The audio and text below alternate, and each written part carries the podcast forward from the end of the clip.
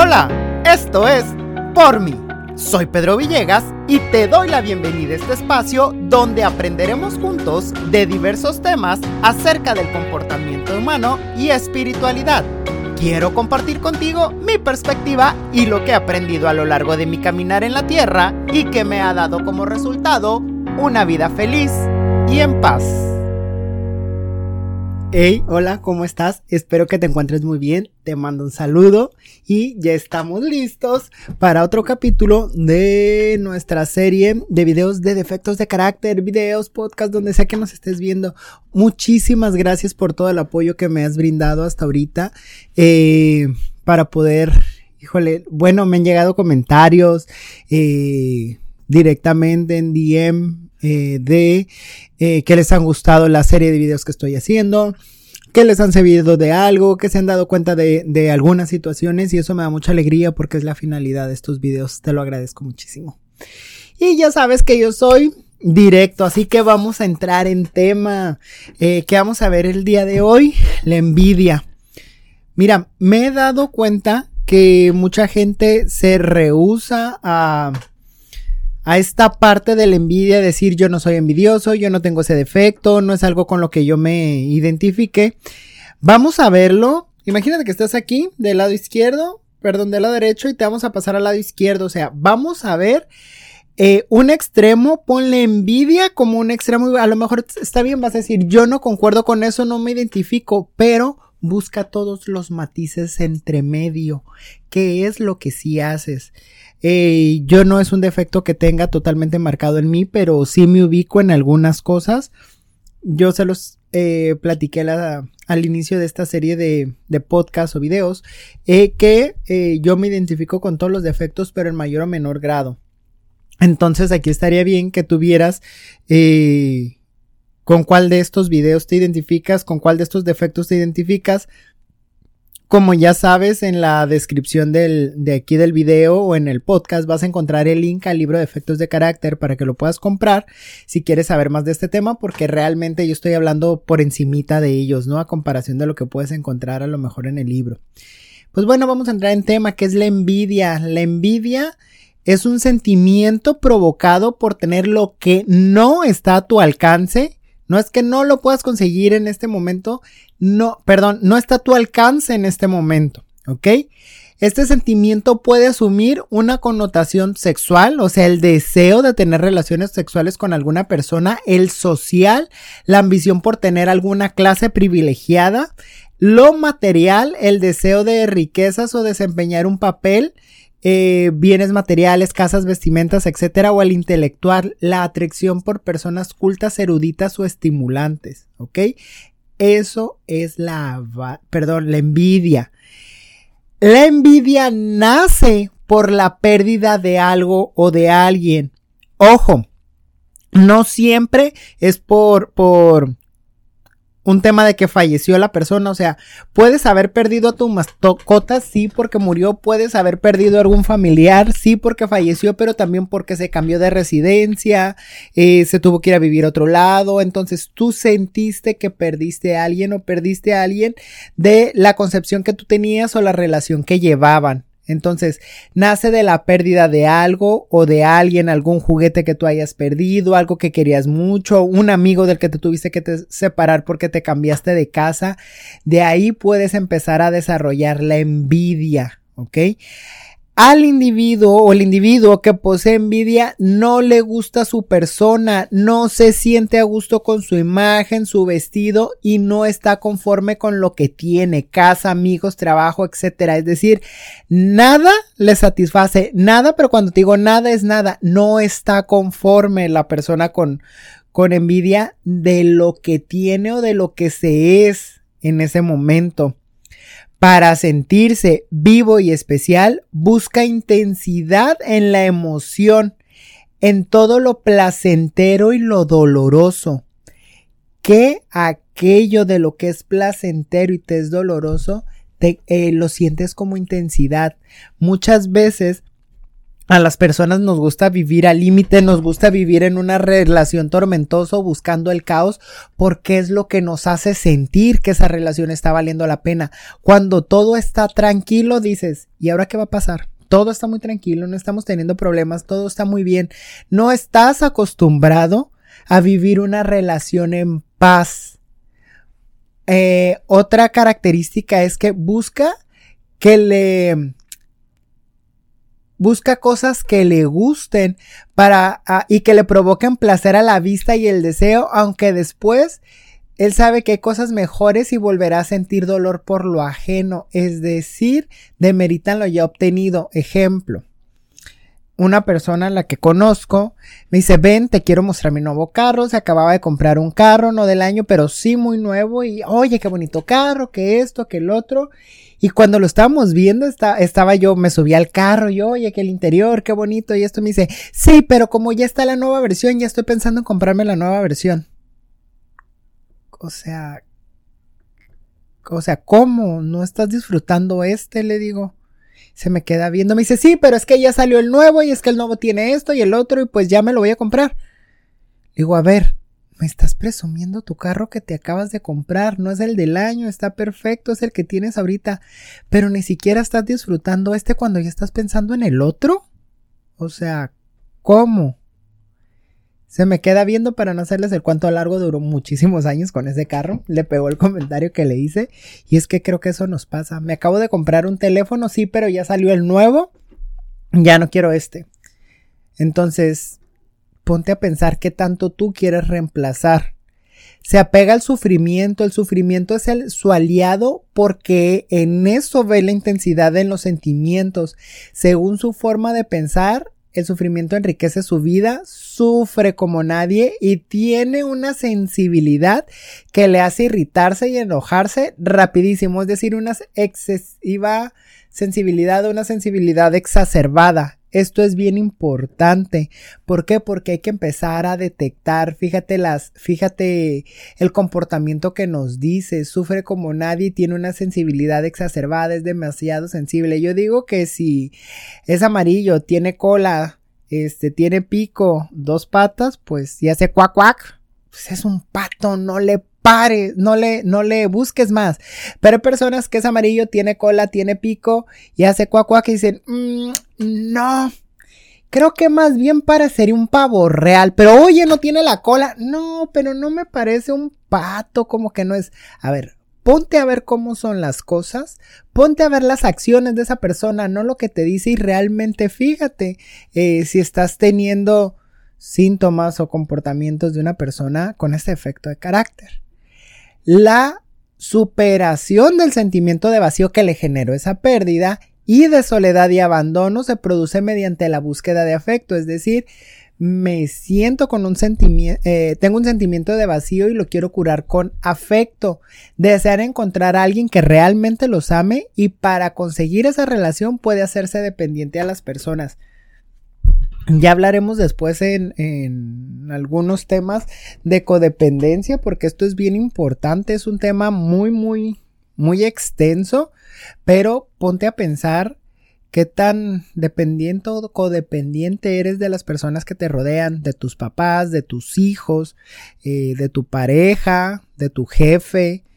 ¿A quién le estás dando ese poder simplemente porque te está llenando vacíos? Ya vimos que el sufrimiento aquí es una palabra clave. ¿Cómo nace la envidia? Eh, en su infancia estos individuos no se sintieron queridos porque el padre o la madre lo internalizan como si me quieren, si no me quieren es que no valgo. Ojo, fíjate, no se sintieron queridos, no es que no los quisieran. Muchos de estos defectos, si no es que todos, se dan a raíz de cómo yo me sentí. Yo sentí que mi mamá no estuvo para mí, yo sentí una pérdida. Entonces, no es que la mamá no haya estado, a lo mejor se tuvo que ir porque, no sé, tuvo que viajar en algún momento y tú lo internalizaste o la persona lo internalizó o lo internó como que lo abandonaron. No, no te abandonaron, pero tú así te sentiste. Entonces, te vuelvo a repetir, no se sintieron queridos. No es que no los quisieran, no se sintieron queridos, pero al no sentirse así lo internalizaron como si no me quieren es que no valgo. ¿ok? Nace de que, de, nace de que te hicieron ver la carencia en cualquier instinto. De ahí nace el deseo de tener lo que no se tuvo, que, eh, de lo que no estuvo a su alcance, es decir, sexo, dinero, familia, cosas materiales o la pérdida de un ser querido, ya sea por separación o muerte. No lo tengo y lo quiero, necesito y lo deseo, deseo tener eso que no puedo. Al mismo tiempo es un coraje una insatisfacción como quedarse atrapado en una pérdida que está alimentando el deseo y ese deseo provoca un malestar crónico por la inaccesibilidad. Es decir, lo quiero pero a la vez no puedo. Yo quiero un Lamborghini. Por favor, un Urus color amarillo. Entonces me frustro porque no puedo comprarme en este momento el Lamborghini y me da para abajo. Y es como una serie de... de eh, de acciones que se van dando. Primero lo quiero, luego me doy cuenta que no puedo ahorita y al darme cuenta que ahorita no puedo me frustro y me enojo y me da para abajo. ¿Ok? ¿Cómo se conduce el defecto de la envidia? Atraído por lo inaccesible. Sus ideas siempre están en el pasado en el futuro, pero nunca están en el presente, nunca están aquí o ahora. Es como yo estoy el día de hoy grabando para ti este podcast y es como si estoy pensando en lo que va a pasar después de que grabe o en lo que pasó ayer o antier, pero no estoy concentrado en lo que estoy haciendo el día de hoy aquí contigo. Así de sencillo. No está aquí, ¿ok? ¿Cuántas veces estás en una reunión, estás en la escuela, estás en el trabajo, pero tu cabeza está en otro lado? ¿ok? Es importante disfrutar tú aquí y tú ahora. El día de hoy yo me di tiempo para grabar contigo y simplemente a esto me voy a dedicar durante este tiempo que dure la grabación. No voy a hacer otra cosa. Lo que pasa después va a venir precisamente después de la grabación. ¿Ok? ¿Quieren vivir las personas con envidia una vida como de novela? Nacimiento, sexo, intensidad, muerte y sí, el drama y vamos, dame y te beso y me dejas, te engaño, me engaño, nos perdonamos, regresamos los hijos, ya sabes, ¿no?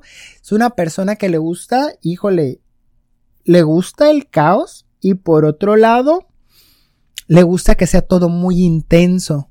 Se deprimen con frecuencia y se abandonan casi hasta la muerte. Ante la depresión pueden ser muy fatalistas, permaneciendo largos de periodo en el aislamiento o luchan contra ella a través de la hiperactividad. Por ahí vamos a ver en la pereza que la pereza no es nada más la persona que se queda en su casa sin ver, sino que hay personas con pereza y muy activas, ¿eh? Suena muy contrapuesto, pero lo vamos a ver en ese tema. La melancolía, es decir, una depresión profunda, crea un ambiente de dulce lamento. Pobrecito de mí, es que yo que hago las cosas y soy tan buena persona y ¿por qué no me merezco un Lamborghini Urus? Es que yo de verdad lo quiero y Ay, y empieza mi cabeza, ¿no? Y me dejo llevar por esas historias. Les es grato vivir en el sufrimiento, los hace sentirse vivos, pero ojo, primero se victimiza para justificar su acción y sus pensamientos se manifiestan a una distancia segura, no muy lejos y no muy cerca de lo que de la para que la nostalgia familiar no se convierta en desesperación, es decir, les gusta causar lástima dentro de lo que cabe. ¿ok? Viven en comparación y siempre salen perdiendo, nunca están conformes. Aquel tiene algo que a mí me falta. Ojo, eso que tiene, aquel tiene algo que a mí me falta, puede ser cualquier cosa, ¿eh? Puede ser cualquier cosa. La pareja, el estatus, ya lo hablamos, cosas materiales, pero yo quiero lo que los demás tienen. Y ojo, en el momento en que lo puedo adquirir, en el aspecto que sea, ya conseguí la pareja que quería. Quiero un novio médico, quiero una novia enfermera, quiero un esposo dentista, quiero una esposa arquitecto. La obtienes y una vez que lo obtienes es lo mismo que te decía el ejemplo del carro. Ya lo tengo y ahora qué sigue.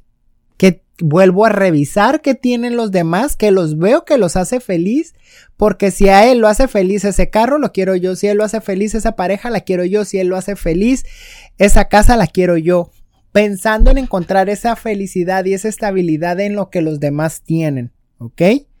A mí me hace feliz hacer este video para ti, a lo mejor alguien lo ve y dice, ahora yo también quiero hacer videos porque veo que a Pedro lo hace feliz hacer videos. Entonces estás buscando esa identidad. Son inconformes con los que, con lo que tienen y se la viven quejándose, ¿ok? Se están queje y queje y queje de lo que tienen. Se tiran al suelo para que los levanten, definitivamente. Se proyectan como víctimas cuando en realidad son los victimarios, es decir, tiran la piedra y esconden la mano. Son celosos, críticos e irónicos. Critican sin motivo son asesinos de personalidades, ya que esto les produce satisfacción. Si yo no estás, soy feliz, tampoco tú lo vas a estar.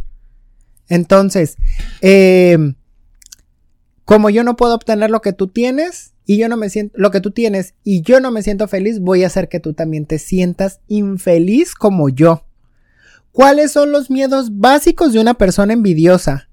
No obtener lo que el otro tiene porque sienten que sin eso no tienen una identidad debido a que se ha, catalogado a la gente por lo que tiene, no por lo que es. Miedo a quedarse atrapado en el sufrimiento. Tienen tanto miedo a quedarse atrapado en el sufrimiento que a la vez se la pasan sufriendo. Y tengo tanto miedo a no tener una identidad que voy a adoptar lo que a ti te identifique como, como con identidad. A mí no sé, eh, ya vieron que muevo mucho las manos, los que me están viendo en YouTube, soy una persona que gesticula mucho la cara y que mueve mucho las manos. Ven que eso me trae éxito, yo lo quiero. Ven que a lo mejor aquel se viste siempre de negro y es exitoso, yo lo quiero. Ven que aquel se pone tacones y por eso es exitoso, yo lo quiero. Entonces vas agarrando lo que tú ves que a los demás les hace felices, pero realmente no te preguntas si eso te haría feliz a ti. Simplemente lo ves en los demás y lo quieres adoptar porque sí yo me di cuenta en algún momento de mi vida que dije, no, yo no soy envidioso. Cuando lo empecé a analizar mucho más, me di cuenta que sí soy envidioso. Que quiero obtener a lo mejor un estatus social. Ojo, no te quiero decir que no vayas a mejorar y que siempre te vayas a quedar aquí estancado donde estás y que siempre me quede con esta casa. A lo mejor el día de mañana tengo otra mucho mejor, no lo sé. No es que te vayas a quedar donde estás, es que no estés deseando quitarle a los demás lo que tienen o que estés pensando que lo que a ellos los hace felices también te lo va a hacer, también va a ser para ti. A lo mejor mi felicidad está en otra parte o es de otra manera, ¿ok? Es importante aquí ver qué es lo que tú quieres y qué es lo que deseas. Si te estás identificando en esta parte de querer obtener a lo mejor un estatus económico, un nivel intelectual, eh, o algo que otra persona tiene por el simple hecho de saber que esa persona le hace feliz, pues simplemente lo tienes que empezar a trabajar. ¿Y cómo se trabaja? ¿Cuál es la luz al final del túnel? Caridad. ¿Qué es la caridad? La caridad no es más que dar con dolor. ¿Qué significa esto? Fíjate cómo lo puse en práctica, ¿eh? Es que a mí me empezaba a llegar al crucero, que me llegaran a vender algo y que me o que me pidieran dinero. En algún momento dije, ok, llega una persona, me pide dinero y digo, pues que se ponga a trabajar, ¿no? Mi, mi pensamiento rápido es, pues que trabaje y que se lo gane. Yo trabajo y yo me lo gano. Me puse a pensar y me quedé pensando, dije, ¿yo le daría trabajo a esa persona? Y rápido me contesté, dije, no, yo no le daría trabajo. Dije, ¿qué me hace pensar? Fíjense todo lo que pasó en un semáforo. ¿Qué me hace pensar? Que él no ya fue a pedir trabajo y alguien más al igual que yo le dije, le dijo que no. Esa es una y la otra es la caridad es dar con dolor. Si a mí me duele darle 5, 10, 15 o 20 pesos, se los voy a dar. No por el hecho de dárselos y que esa persona los obtenga, sino porque a mí me duele darlo. Y al que a mí me duele darlo es estar actuando con caridad.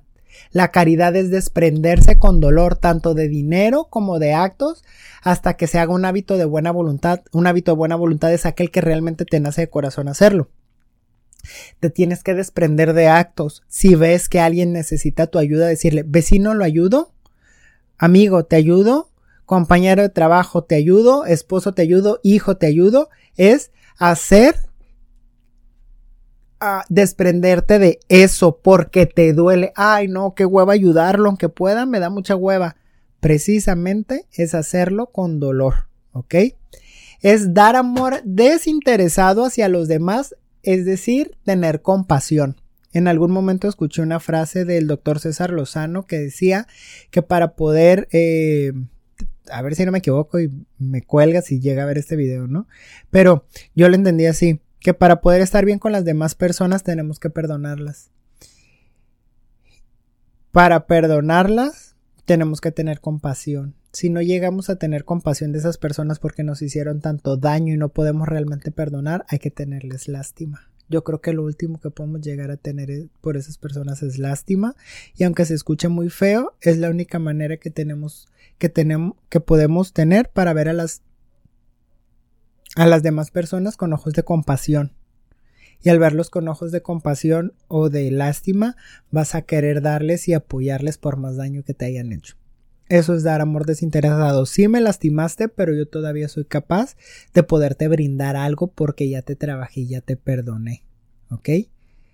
Dice, ¿qué más? Llevar a cabo las buenas acciones sin esperar ni si que ni siquiera te Dios, que ni siquiera Dios te lo regrese ni con esa intención, o sea, lo voy a hacer porque la ley del karma, voy a hacer algo bueno para que me pase algo bueno, voy a hacer esto para que luego Dios me dé buenas cosas, voy a sembrar buenas acciones para que luego se me regresen. De verdad tienes que dar sin esperar nada a cambio, ni siquiera esperar a que Dios te lo regrese en algún momento, ni en 5, 10, 15, 20 años o al minuto. Es dar por dar porque quieres y porque puedes dar. Así de sencillo y sobre todo hacer esto para que te nazca de corazón. ¿Ok? También aprender a aceptar que hay cosas que no se van a poder poseer nunca y darle valor a las cosas que has hecho, porque por otro lado, demerito, y yo te voy a hablar desde mi punto de envidia, demerito lo que yo he hecho y lo que ya he logrado. Demerito a lo mejor este el título, las calificaciones que obtuve para calificar para ganarme ese título, demerito mi carro, demerito mi casa, demerito mi celular, demerito es que no sirvo, no soy suficiente, no he logrado mucho, no he hecho mucho, yo mismo hago menos quien soy y lo que tengo. Entonces, no le voy a quitar ni el valor ni el esfuerzo a lo que he obtenido porque hubo un sacrificio. Hubo un sacrificio económico, hubo un sacrificio eh, emocional, hubo un sacrificio de cualquier tipo. Entonces, tengo que darme el crédito, aceptar mi realidad y saber dónde estoy, no querer quitarle lo que tienen a los demás. No es agarrar el teléfono de alguien más, quitárselo, o sea, robárselo, sino el deseo de obtenerlo y decir, ¡ay, porque él sí lo tiene yo no! ¿Ok? Recuperar el equilibrio de una vida sentimental. No pensar que la otra persona vive mejor. Mm, mira, la envidia. Ahí va pasando tu amiga con una bolsa nueva. Mm, ¿Quién sabe dónde la sacó? A ver, ¿con quién se acostó? No sé por qué lo tendrá. ¿Ya viste? El vecino trae carro nuevo. De seguro es narco. ¿Sí? ¿Por qué no puedes dar chance a que la persona se haya ganado la lotería? Yo qué sé, consiguió un trabajo, de verdad le fue muy bien, consiguió un proyecto bueno. ¿Por qué las personas no podemos tener cosas de manera legal o de manera este de buena fe, por llamarlo de alguna manera? Luego, luego te vas a criticar. No, es que, uy, si la conocieras, no. ¿Y a ti qué, básicamente? ¿Y a ti qué te importa? ¿Tú estás haciendo eso? No. Entonces, ¿por qué criticar a los demás? Pero bien que quieres la bolsa, bien que quieres el carro, bien que quieres las vacaciones, ¿no? No odiar a las personas por lo que se, eh, por lo que se ve por fuera y no provocar un malestar en la felicidad de otros, ser caritativo y alejarse alegrarse cuando al otro le va bien, es decir, ponerme realmente, sentirme alegre porque el otro está prosperando, no decir, mm, mira, te voy a contar algo. Algunos compañeros de mi generación terminaron la maestría antes que yo y al principio cuando me decían eso me enojaba. Ya terminé mi maestría, ya la estoy estudiando, decía, chingado. Y yo la mía, ¿para cuándo? Aquí estoy estancado, estoy viendo y me frustraba, pero a la vez de que me frustraba me lamentaba. Es que yo no puedo por esto, por el otro, y si pudiera la estuviera estudiando, pero me sentí enojado porque los demás hacían lo que yo no me daba permiso de hacer. El momento en el que lo estudié, me quité el peso, me sentí libre, lo disfruté muchísimo, pero me di cuenta que me enojaba porque los demás llevaban a cabo el sueño que yo tenía, pero, pero, eh, perdón, pero yo no me animaba a llevarlo a cabo y no me daba permiso. No es que no puedas comprar a lo mejor la bolsa, a lo mejor sí puedes, pero tú no te das permiso y te, frustras por lo que los demás hacen. Lo hablaba hace ratito en la ira o lo hablaba, bueno, en el capítulo anterior. Entonces, porque quieres lo que los demás tienen.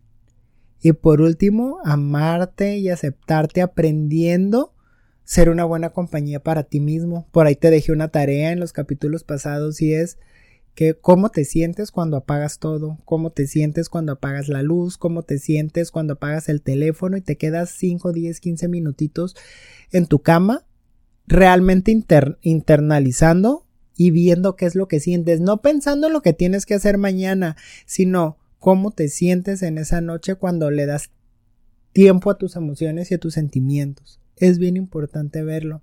Si sabes estar contigo, si eres capaz de ir al cine solo, de comer solo. No en exceso, vuelvo a lo mismo de querer hacer todo solo, porque luego me llevan comentarios de personas, ¿sabes que yo hago todo solo? No, hay extremos, ¿no? Yo, por ejemplo, no me atreví a ir al cine solo. La primera vez que lo experimenté, me pareció, híjole, una de las mejores cosas que he hecho. Ahora lo hago seguido, pero no me había dado chance. ¿Qué pasa cuando estás solo contigo? ¿Cómo te sientes? ¿Vivirías contigo? Ponte a pensar eso. Nos vemos en la siguiente. Espero que estés muy bien. Te mando un abrazo. Bye bye.